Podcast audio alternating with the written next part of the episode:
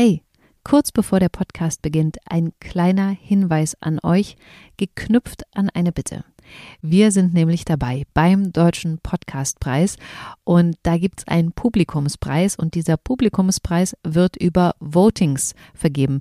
Wir sind in der Kategorie Wissen zu finden und wer am Ende den Podcastpreis gewinnt in dieser Kategorie, das entscheidet ihr über das Voting.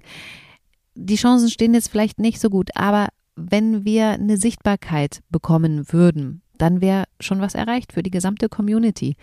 Und äh, wir würden uns enorm darüber freuen. Also, bis zum 8. Mai könnt ihr abstimmen unter deutscher-podcastpreis.de. Vielen Dank. Herzlich willkommen bei Heiße Eisen, dein Einstieg in den Skisport. Ich bin die Silvana.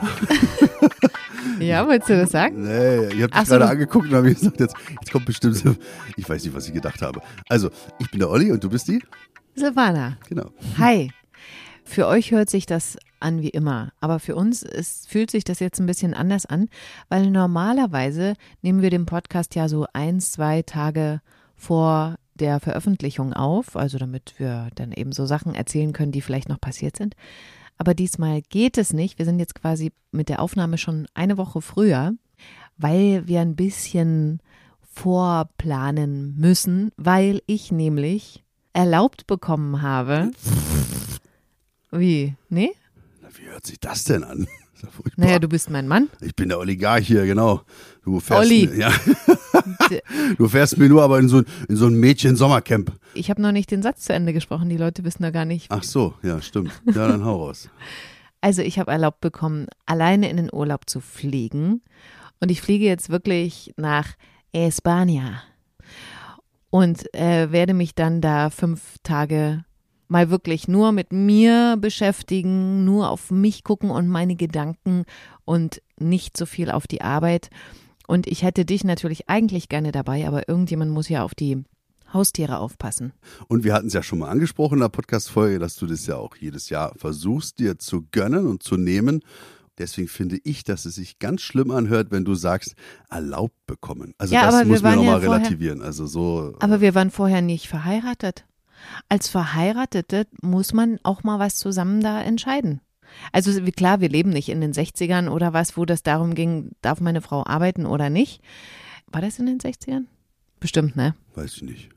Also ich erlebe solche äh, Szenarien dann oftmals auch auf dem Schießstand, um auch wieder auf Schießen zurückzukommen, dass da, äh, wenn Pärchen äh, zum Training kommen, dass man dann schon recht schnell merkt, wie da die Rollenverteilung ist bei denen. Das kriegt man dann schon mal mit, wo man sich dann auch so denkt, ach Gott, die arme Frau.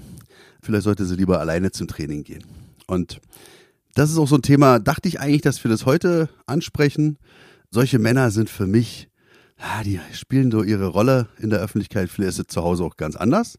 Ja, dass sie halt so nach außen dann so zeigen, dass sie halt das Sagen haben, da zu Hause die Hosen anhaben. Gerade im Skisport muss man es einfach sagen, dass mir das oftmals auch immer entgegengebracht wurde. Deswegen, wenn solche Menschen auf mich treffen und die dann vielleicht auch bei uns ein Training genießen, dann sage ich immer, ey du, geh mal raus. Wir machen das hier mal alleine. Also ich und deine Partnerin dann funktioniert das halt immer besser. Ich weiß aber gar nicht, in welchem Thema wir uns jetzt verzetteln. Ich wollte nur noch mal sagen, ich freue mich total, dass du dahin fährst. Nach Gran Canaria. Man kann es ja mal ein bisschen äh, genauer ausdrücken. Klar ist Spanien, aber ist halt auch schon ein paar Meter weg.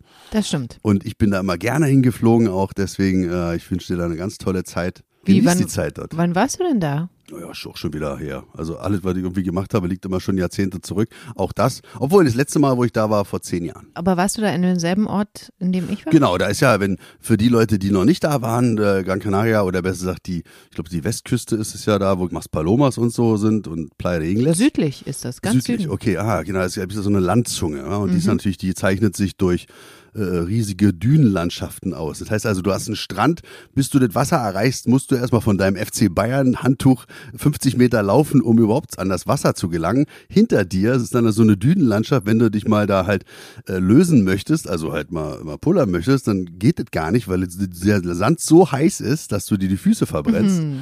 Ja, und dann kannst du halt weiter Richtung Maspalomas laufen. Das ist so ein Leuchtturm.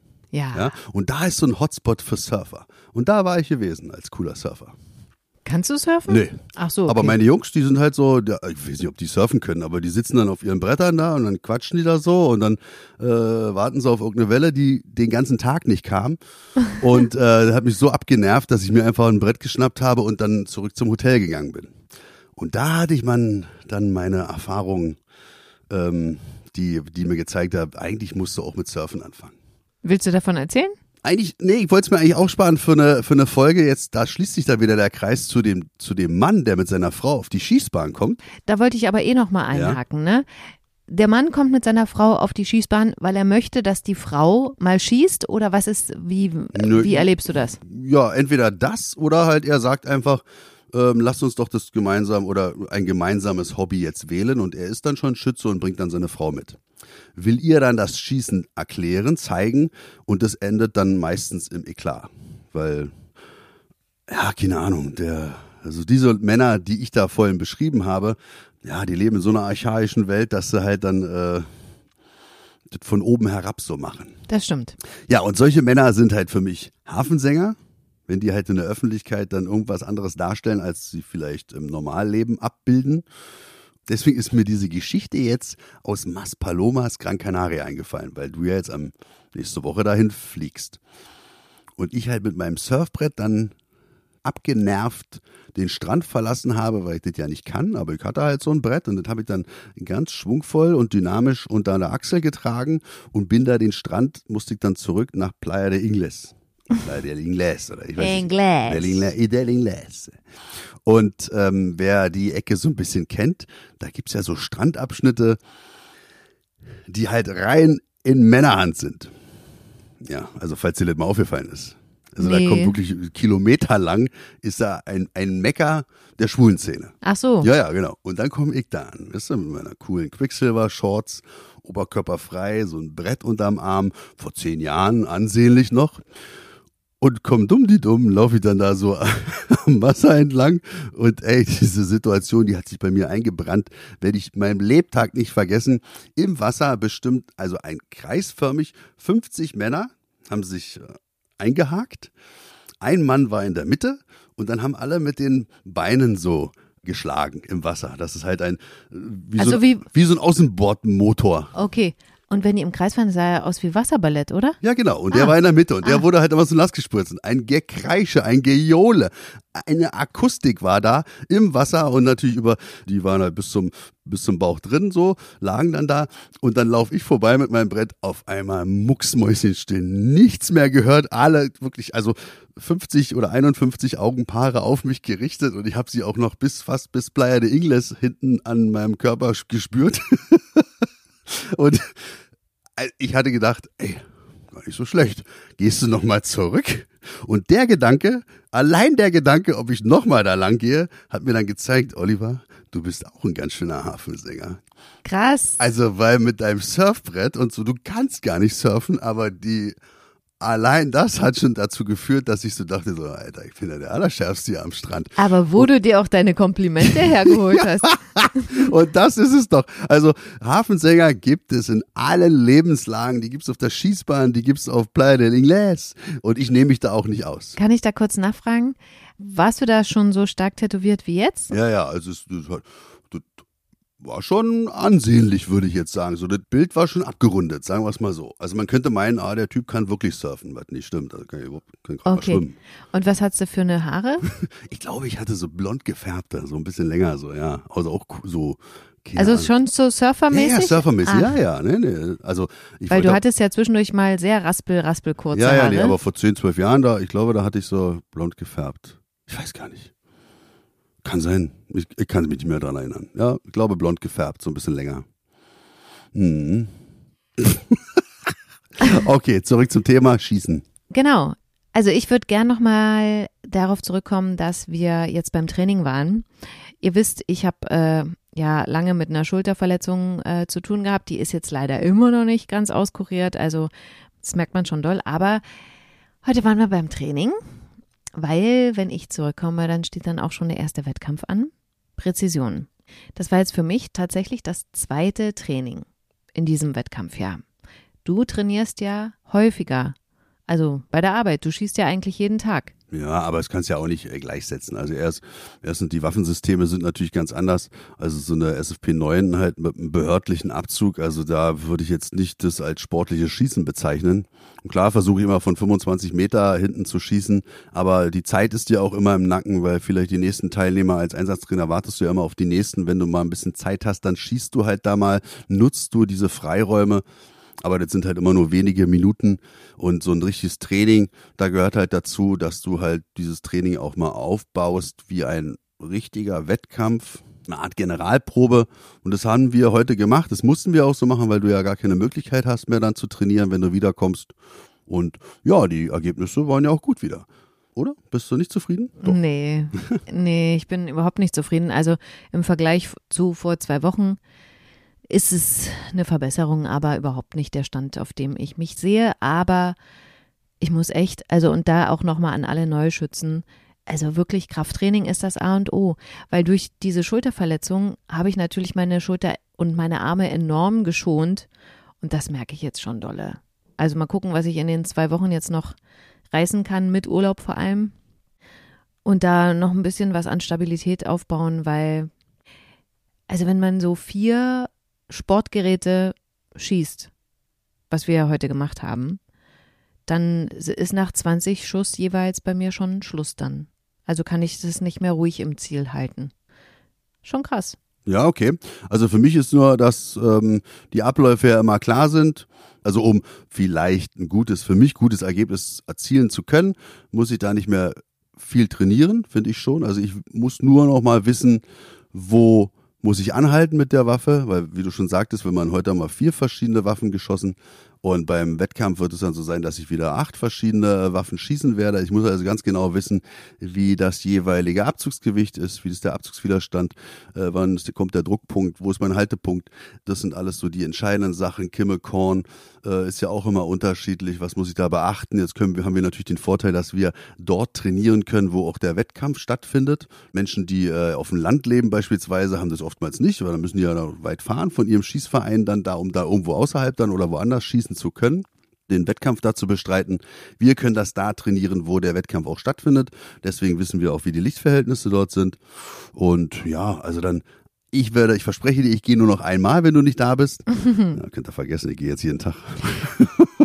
Aber ich will noch mal auf was äh, zurückkommen, was du gesagt hast nach dem ersten sozusagen wirklich intensiven Training, was wir in Vorbereitung auf den äh, Wettkampf hatten, dass sich dieses Schießen, das Präzisionsschießen schon für dich auch, also du als starker Muskelmann, anders anfühlt, als wenn du bei der Polizei schießt.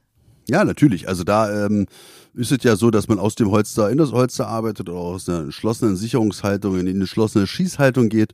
Und äh, beim statischen oder Präzisionsschießen, das ja, habe ich beim letzten Mal schon gemerkt, dass halt dann auch die schweren Ganzstahlwaffen natürlich dann auch dann, sonst wäre es ja auch kein Sport, wenn das keine Spuren hinterlassen würde, so ein Training, wenn du das schon jetzt paar Monate nicht mehr gemacht hast. Also ich hatte wirklich Muskelkater, auch äh, so krampfartige, na gut, Krämpfe waren es nicht, aber ich habe halt schon gemerkt, dass gewisse Muskelpartien belastet wurden, die im normalen Alltag nicht so sehr belastet werden. Das ist immer interessant zu sehen und das hat sich auch bis in die Schulter hochgezogen und die Probleme habe ich jetzt noch. Also heute auch wieder. Das ist schon, ich finde ich krass, ne? Aber mhm. klar, wenn du, wenn du wirklich das so trainierst, das hatten wir ja auch schon mal besprochen, dass du nach jedem Präzisionsschuss zum Beispiel die Waffe auch absenkst und nochmal neu startest, dich resettest gedanklich und dich wirklich nur auf den nächsten Schuss vorbereitest und nicht an die insgesamt 20 denkst, dann musst du eben auch 20 Mal den Arm wieder heben und ins Ziel äh, stechen und dich neu fokussieren und vielleicht auch sogar nochmal abbrechen, weil du merkst, ich denke an SpongeBob. ja, ganz genau. Und ähm, klar, das ist was anderes. Auf jeden Fall. Ich würde gern auch nochmal was ansprechen, was mir heute aufgefallen ist beim Training. Und da hätte ich gerne deine Meinung dazu. Thema Spektiv. Wir haben das heute benutzt, weil wir ja nur eine Stunde Training machen wollten oder mir war klar, okay, länger schaffe ich halt nicht. Und äh, gerade bei Kleinkaliber zum Beispiel hat das dann geholfen, weil du musst eben nicht nach 20 Schuss erstmal nach hinten laufen oder nach 10 Schuss und gucken, hm, wie ist denn so die Trefferlage, sondern kann halt mit dem Fernglas in 25 Meter Entfernung gucken, okay, wie sind die Treffer? Du bist ja eigentlich nicht so ein Fan davon, oder? Ja, ich gucke mir das immer gerne an, wenn die Cracks ihre ganzen äh, Stative mit den Spektiven dort aufbauen. So, wenn sie beim Wettkampf dann kommen, dann wird das einjustiert und dann wird nochmal durchgeguckt. Dann äh, sind da schon umfangreiche Vorbereitungen nötig, bis es dann losgehen kann. Das heißt, Mhm. Ich muss dann immer warten, weil meiner Minimalausstattung, Knarre auf den Tisch, zack, fertig, los geht's jetzt hier. Ich bin ja immer Minimalist, hatte ich ja auch schon ein paar Mal gesagt. Aber na klar, das macht schon Sinn, gerade bei Kleinkaliber, da auch mal während des Schießens, du hast ja fünf Minuten bei deinen Durchgängen, zwei Durchgänge A10 Schuss. Also gucken die dann bei jedem einzelnen Schuss mal in das Spektiv und korrigieren danach vielleicht ihre Schüsse. Ist nicht meins, weil ich einfach nicht äh, die Geduld habe. Ich hau die Dinger raus. Außerdem finde ich die Überraschung viel, viel schöner. Du läufst nach vorne und ich gucke dann immer auf den Boden. Ich gucke nicht nach vorne. Stimmt, das ist mir auch schon aufgefallen, ist ja dass du immer ja. auf den Boden Ich gucke guckst. immer und auf den Boden immer, und dann einen Meter äh, vor dem Ziel hebe ich dann mein Haupt und gucke auf das Ziel. Und dann denke ich mir nur so, geil? Oder ich denke mir, scheiße. ich laufe ganz anders nach hinten. Das ist ja auch mal interessant. Ach so, du läufst sogar nach hinten. Ich, bei mir heißt es, ich laufe nach vorne. Ach so, nee. lauf- Ich laufe nach hinten, hinten in die Ecke. Aber ich laufe dann dahin und guck die ganze Zeit wirklich nur auf mein, nur auf mein Dings und denk so, Blick, stell dich scharf, stell dich scharf, stell. Okay. Und denk schon so, hm, ja, Ja, nee, also das, das, ähm, das ist mir zu ernüchternd, obwohl, also ich finde es halt so wie so eine Art Überraschung, wenn du dann direkt da nach vorne kommst und dann halt guckst, so, aha, alles klar. Und dann nehme ich mir auch die Zeit zu gucken, ähm, was kannst du beim nächsten Durchgang dann besser machen. Und wenn etwas besser zu machen ist, dann hast du den Wettkampf ja schon verloren. Das muss man auch mal ganz klar sagen. Deswegen Genau. sind die Leute, die mit so einem Spektiv arbeiten, natürlich, die gehen die Sache schon professioneller an. Und wenn ich jetzt sage, wenn ich Großkaliber schieße, also 9 Millimeter aufwärts, dann kann ich auch mit meinen schlechten Augen klar erkennen, ob ich da hinten jetzt da getroffen habe, wo ich auch treffen möchte. nämlich 10x. Genau, ich muss halt immer dann äh, nach vorne gucken. Das ist natürlich auch so eine Sache, äh, die nicht von Vorteil ist, haben wir auch schon mal gesagt. Das heißt, wenn ich immer dann den Blick von meiner Waffe auf das Ziel richte, 25 Meter, ist halt dann auch schon für das Auge eine anstrengende Sache, das immer wieder umzuschalten, ja, zwischen der Entfernung und zu einer Nahdistanz. Das spare ich mir. Ich bleib immer mit dem Blick auf der Waffe. Deswegen, das ist halt auch, also ähm, ja, äh, wie man es macht, keine Ahnung, ich mache es so und aus dem so ein Spektiv, ich, ich bin da kein Freund von. Okay, aber findest du nicht schon auch, dass es was bringt? Also du hast mir heute zum Beispiel angesagt, okay, 7 auf 8 Uhr Treffer. Ihr merkt schon, es war nicht so gut. Aber danach konnte ich halt korrigieren und dann äh, wanderst du halt mehr in die Mitte. Ja, ganz, ganz klar, logisch. Ähm, aber wenn die Waffe richtig eingeschossen ist und ich dir jetzt sagen muss, okay, du bist jetzt auf 11 Uhr, du musst also dann theoretisch müsstest du ja dann auf 5 Uhr deinen Haltepunkt suchen. Das heißt also, du gehst aus dem Ziel raus und verlagerst dein Ziel auf einen, auf einen Haltepunkt, der außerhalb von deinem eigentlichen Ziel ist. Dann ist entweder die Visierung verstellt dann, aus unerklärlichen Gründen, weiß ich geht ja eigentlich gar nicht. Oder äh, du machst halt an dem Tag entweder einen Visierfehler oder vielleicht einen Abzugsfehler. Ja, Und dann oder korrigier doch lieber das Ja. während des Schießvorgangs. Ja, aber ich glaube auch, es gibt, das kenne ich ja auch, wenn du lange am Computer zum Beispiel saßt und danach zum Training gehst, zum Schießen. Das würde mich jetzt wirklich mal interessieren, auch bei unseren HörerInnen, ob sie die Erfahrung auch schon gemacht haben, dass du dann vielleicht so ein bisschen wie so ein Knick in der Optik hast und eben nicht so siehst, wie wenn du an einem Samstag morgens um neun, wo du noch nicht so lange am Handy warst oder am Computer und du hast dann einfach einen frischeren Blick. Ja, also ich sage, ich, oder sag dir jetzt ganz klar, das liegt einfach an deiner Aufmerksamkeitsspanne und an der Konzentrationsfähigkeit. Ich glaube nicht, dass es an den Augen liegt, dass du auf einmal anfängst zu schielen, wenn du ein paar Stunden vor dem Computer sitzt. Doch, Wenn- ich schon. wenn du danach zum Training gehst, dann wird es einfach wieder die Korngeschichte sein, dass du viel zu leicht abzulenken bist durch dich selber, durch Überlegungen, die vielleicht immer noch existent sind in deinen Gedankengängen und du einfach, und das passiert mir ja laufend, dass ich sonst wo bin mit meinen Gedanken und nicht mehr Korn, Korn, Korn, weil wenn du dein Korn anvisierst, fixierst und abgleichst, ob Kimme, Korn, ob das sauber abschließt, rechts, links die gleichen Abstände und oben schließt es ab und du den Abzug sauber ziehst, dann passt das Ding. Dann musst du halt deinen Haltepunkt auch nicht verändern. So einfach ist es, aber wie gesagt, wenn wir zum Wettkampf gehen, dann ist man ausgeschlafen, dann hat man halt auch nicht vielleicht sechs Toastbrote im Vorfeld gefressen. Ja, das stimmt. Und ähm, also ich, ich beziehe mir das auf mich jetzt.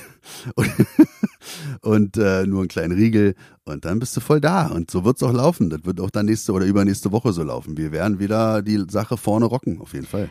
Und ich weiß auch nicht, ob wir das schon mal erzählt haben, aber ich trinke ja dann auch vorm Wettkampf keinen Kaffee. Ah ja, okay, gut. Also, also ich, wirklich, ja. um, um eine ruhigere Hand zu haben. Ja, könnte man jetzt auch so sagen, dass das äh, gut, wenn du jetzt routinierter Kaffeetrinker bist, du die ganze Woche immer deinen Pott Kaffee trinkst, dann was soll dann da sich da verändern? Naja, zusammen also, mit der Aufregung. Oh, ja, okay, gut. Also ähm, ja, auch da könnte man wieder drüber streiten, dass wenn man sagt, äh, jetzt fange ich hier an zu rotieren da vorne, wie als würde ich in der Suppe mit einem Löffel rumdrehen, ja, das gehört einfach dazu. Das soll man auch gar nicht verhindern. Dieses Kreisen, ne? Dieses Kreisen einfach für sich nicht ignorieren, aber das ist einfach immer da. Und wenn man dann auch auf dem Korn bleibt und dann wieder das, ich muss immer das Gleiche rezitieren, lasst es doch da vorne bewegen. Deswegen ist ja auch der Gedanke, dass Schießen mit einem Rotpunktsystem leichter ist. Das ist ja völlig, völlig falsch, weil du drehst ja immer dieses Rotieren, also dieses Drehen vorne, das ist einfach da, das gehört auch dazu. Du bist ja kein Roboter und dann lässt er einfach den Abzug kommen und versuchst nicht auf den Punkt zu warten, wo du den Abzug drückst. Das ist ja auch so ein Fehler. Verstehst du? Ja, ja klar. Ja, das ist wie beim IPSC, ne? Wenn das Pendel. Naja, genau, ja, guter Vergleich. Hm, ne? Stimmt. Ich würde gerne noch was ansprechen. Nach unserer letzten Folge gab es enorm viel Feedback. Also ihr habt uns so fleißig geschrieben, weil euch das Thema alle mehr oder weniger betrifft. Also es gibt ganz wenige Ausnahmen, die haben keine Probleme mit der Munition. Ja. Aber das fanden wir ganz toll, dass ihr euch alle so angesprochen fühlt. Und es hat uns ja auch jemand geschrieben, der Wiederlader ist. Er hat uns genau aufgeschrieben, wie viel er pro Schuss, den er sozusagen produziert, bezahlen muss. Also wie viel Kosten er hat. Genau. Eigentlich müssen wir es jetzt nochmal aufschlüsseln und ich muss auch jetzt nochmal sagen, vielen Dank für diese Nachricht. Also wir kriegen ja viele Zusendungen, also hier via Mail und sonst was. Aber das war echt ein Hammer. Also der hat sich so viel Mühe gegeben. Dann hat er abgeglichen, was kostet meine Freizeit? Ja, weil der, die Frage wird ihm dann anscheinend auch oft gestellt, wenn er in einer Stunde es schafft, 400 Schuss zu produzieren und jede Patrone dann 19 Cent kostet. So hat er so eine, so eine Gegenrechnung gemacht. Also richtig cool. Vielen Dank nochmal. Es war so plastisch, so bildlich, so gut jetzt für mich auch äh, mal zu sehen, dass man als Wiederlader doch wirklich viel sparen kann. Und er hat auch am Anfang äh, seines Textes geschrieben, dass er heilfroh ist, weil er hat ja eigentlich nur diesen Wiederladerschein gemacht, um bei Langwaffe sich selber seine Patronen zu machen. Und da hat er gesagt, ach komm, hole ich mir auch die Matrizen, also das nennt sich ja diese Matrizen, wo man das dann so fertig, ich habe auch keine Ahnung davon, aber jedenfalls Matrizen heißen die so, hat er sich auch für 9 mm Luger geholt. Und jetzt ist er heilfroh, dass er die Dinger hat, weil jetzt kann er sich seine 9 mm Munition machen. Und er verwendet natürlich auch wieder, ja, hat er nämlich auch vollkommen recht, dieselben Hülsen, obwohl man die auch nicht so oft wieder verwenden kann. Aber jedenfalls, er verwendet sie mehrmals und dadurch spart er halt richtig Kohle und macht aus äh, ja, 19 Cent hat er so hochgerechnet und wir zahlen ja jetzt fast 40 Cent für so einen Schuss. Das ist schon echt krass. Ja. Viel. Aber was mir noch äh, aufgefallen ist, hat ja jemand hat ja geschrieben, ihm fehlen aber die Zündhütchen trotzdem. Ja, stimmt, genau. Mhm. Und ja, das, das Zündhütchen kannst du nur einmal benutzen, richtig? Ja, genau. Das hatten wir auch gesagt, dass halt irgendwo irgendeine Lieferkette vielleicht dann auch einen Engpass hat und dann fehlt irgendwas. Ja, aber es, wie du schon sagtest, es beschäftigt die Leute auch. Viele Themen beschäftigen ja die Leute und besonders auch die, die Neuschützen. Was mich gerade beschäftigt, deswegen auch eine Frage jetzt an euch. Das hatten wir noch gar nicht bequatscht. An mich wurde die Frage herangetragen. Stellt euch folgendes Szenario vor. Zwei Menschen, Mann und Frau, sind ein Pärchen, Liebespaar. Beide haben aber noch äh, getrennte Wohnungen. Und er oder sie ist angehende, angehender Sportschütze und kriegt jetzt seinen Schrank geliefert. Und jetzt überlegt er sich so, warte mal, wo bin ich denn die meiste Zeit? In meiner Buchte? Ein Zimmerwohnung? Hm, nicht so schön. Oder bei ihr? Schön nett eingerichtet, äh, mehrere Zimmer. Ach komm, ich bin ja öfters bei ihr als bei mir, also lasse ich das mal den Schrank dahin liefern. Ganz kurze Zwischenfrage. Ja. Also er oder sie ist angehender Sportschütze und der andere ist nichts. Genau, der ist es nicht. Ah, okay. Oder sie ist es nicht. Hätte sein können, der ist Jäger oder so. Nee, nee, nee, der hat Okay. oder sie hat damit gar nichts zu tun. Okay. Das heißt also, dieser fette Schrank, wo dann irgendwann ja auch die Waffen drin sein werden, kommt jetzt zu ihr oder zu ihm in die Wohnung. Jetzt meine Frage in die Runde. ist das rechtlich abgesichert? Nee, also das, also Naja. wenn du jetzt mal meine Meinung hören Ja. willst, Gerne? Ich würde sagen nein. Weil du kannst ja auch nicht, klar, die sind ein Paar, aber wenn sie unterschiedliche Wohnanschriften haben, ich kann ja auch nicht bei der Nachbarin jetzt äh, einen Schrank reinstellen. Ich glaube aber, das ist, und das ist deren Argumentation, es geht darum, wo dein Lebensmittelpunkt ist. Du musst da nicht gemeldet sein, ist vielleicht von Vorteil. Ach so. Aber wenn dein Lebensmittelpunkt dort ist, dann äh, kannst du das durchaus machen. Ich weiß es nicht. Also jedenfalls haben sie das so erzählt und äh, es, es klang auch schlüssig. Du, das ist wirklich die optimale Frage für die heiße Eisen Community. Ja, also genau. ihr habt auch Bock, euch immer mit solchen Sachen zu Absolut. beschäftigen, die wir in den Raum stellen. Also da auch vielen Dank dafür. Deswegen kommen ja auch immer so coole Antworten auch zustande, die, über die wir uns wirklich freuen, die zu lesen. Also falls ihr eine fundierte Antwort dafür habt, dann lasst es uns gerne wissen und dann erzählen wir es gerne auch die Auflösung beim übernächsten Mal. Auf jeden Fall. Am besten wäre es natürlich in diesem äh, Fall dann den Sachbearbeiter zu fragen.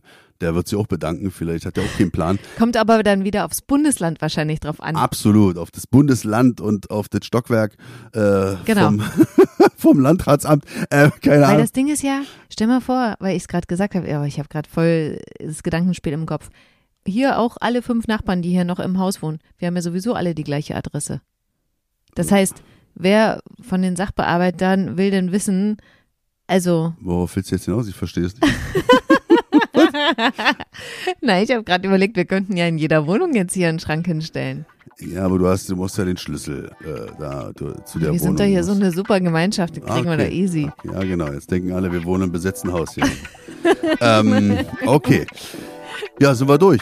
Dann. Äh, Aloha. Aloha. Hören wir uns in zwei Wochen. Bis dann. Bis dann. Tschüss. Tschüss.